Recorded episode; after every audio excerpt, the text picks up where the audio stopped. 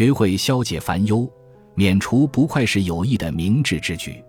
审慎能够避免许多烦恼，审慎是给人幸福的卢西娜，因而也能给人快乐。对那些蜚短流长，不要传播，更不能相信；即便不能消除，也一定要设防阻遏。有些人双耳失聪，或因习惯了阿谀奉承的甜蜜，或因听多了流言蜚语的尖刻。还有人就像没有了毒药的米特里达梯一样，每天不找点不痛快就无法度日。为了取悦别人于一时，而宁愿自己终生不欢，亦非自珍之道。绝对不能以自身的幸福为代价，去博取那不吝指手画脚却又置身局外者的欢心。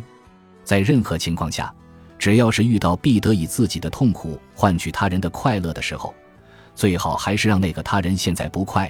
而不使自己死后难免痛苦。